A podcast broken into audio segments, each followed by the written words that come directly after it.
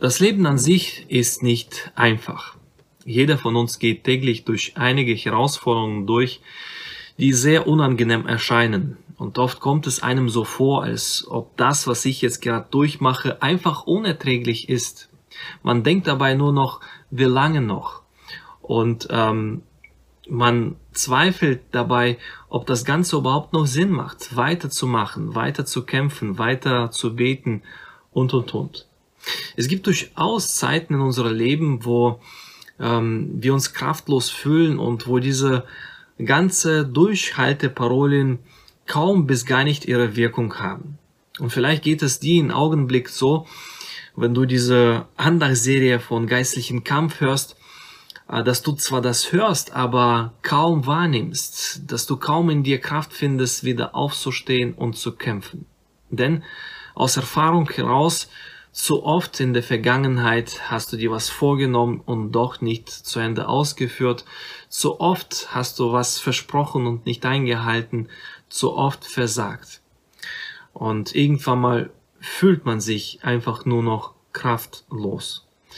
Und wenn dir heute so geht, so lade ich dich heute ein, den Blick von dir und dein Versagen, dein Nichtkönnen auf Jesus Christus und auf ihn und auf sein Können und auf sein Wollen bewusst zu richten.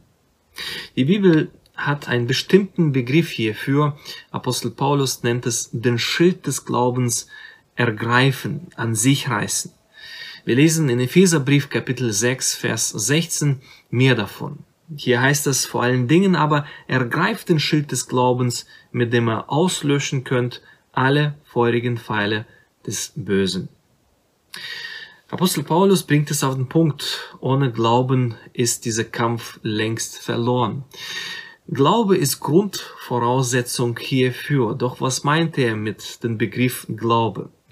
Lass uns gemeinsam erstmal diese Illustration anschauen, diesen Schild. Den Schild, den Apostel Paulus hier vor Augen führt, war damals ähm, in der Breite etwa ein Meter breit und in der Höhe eineinhalb Meter hoch. Ähm, diese bestand aus zwei Schichten von zusammengeleimtem Holz, war überzogen mit einem Leder und äh, rundum verstärkt mit Eisenbeschlägen. Das Besondere an diesem Schild ähm, war die Zuverlässigkeit wie auch sicherer Schutz. Und besonders die ersten Reihen von Soldaten äh, bei der Schlacht äh, waren vorn mit dabei und waren ausgestattet mit solchen Schildern, um sich von direkten Angriffen des, des Feindes zu schützen. Zum Beispiel vor feurigen Pfeilen des Gegners. Das waren damals eine der gefährlichsten Waffen überhaupt. Und einzigste, was wirklich geholfen hat, äh, war nicht etwa, wie wir oft meinen, die Tapferkeit und die Kraft und Mut eines der Soldaten, sondern einfach ein Schild. Ein Schild, hinter welchen sich jeder Soldat zu jeder Zeit sich bergen und schützen konnte. Nochmal, die Kraft, die Mut wäre hier fehl am Platz. Hier ist vielmehr in Deckung gehen gefragt. Und auch bei uns in unserem Leben gibt es Zeiten, wo wir in Deckung gehen müssen. Apostel Paulus erinnert uns damit vor allen Dingen aber ergreift den Schild des Glaubens, um sich vor jeden denkbar gefährlichen Angriff des Bösen zu schützen. Hiermit gemeinte Glaube ist das Vertrauen nicht auf sich selbst, auf dein Können oder auf dein Wollen, sondern vielmehr auf Jesus Christus und sein Können, sein Wollen, sein Ja zu dir. Mich ermutigt das immer wieder, äh, sich selbst daran zu erinnern, dass Jesus Christus Anfänger unseres Glaubens ist und Vollender unseres Glaubens ist. Mich ermutigt immer wieder zu lesen, dass unser Herr, an dem wir glauben, der ist, der keine halben Sachen macht. Das gute Werk, was er in dir angefangen hat, das bringt er auch zu Ende. Sollte das uns nicht Mut machen? Und genau darum geht es bei dem Schild des Glaubens. Wir vertrauen auf diesen Jesus Christus hin.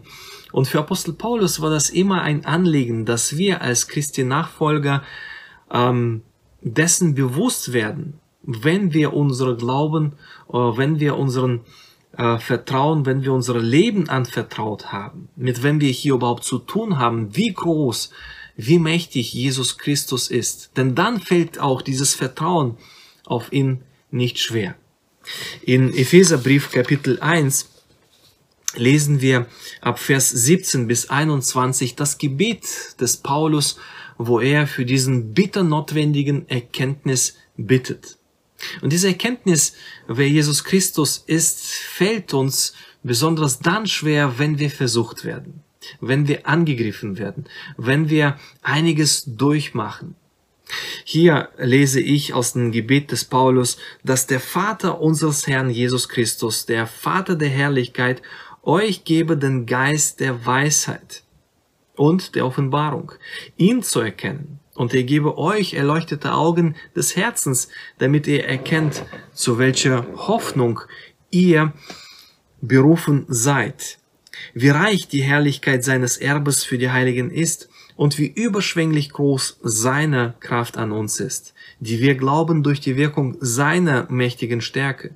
Mit ihr hat er an Christus gewirkt, als er ihn von den Toten auferweckt hat und eingesetzt zu seiner Rechten im Himmel über alle Reiche, Gewalt, Macht, Herrschaft und jeden Namen, der angerufen wird, nicht allein in dieser Welt, sondern auch in der zukünftigen.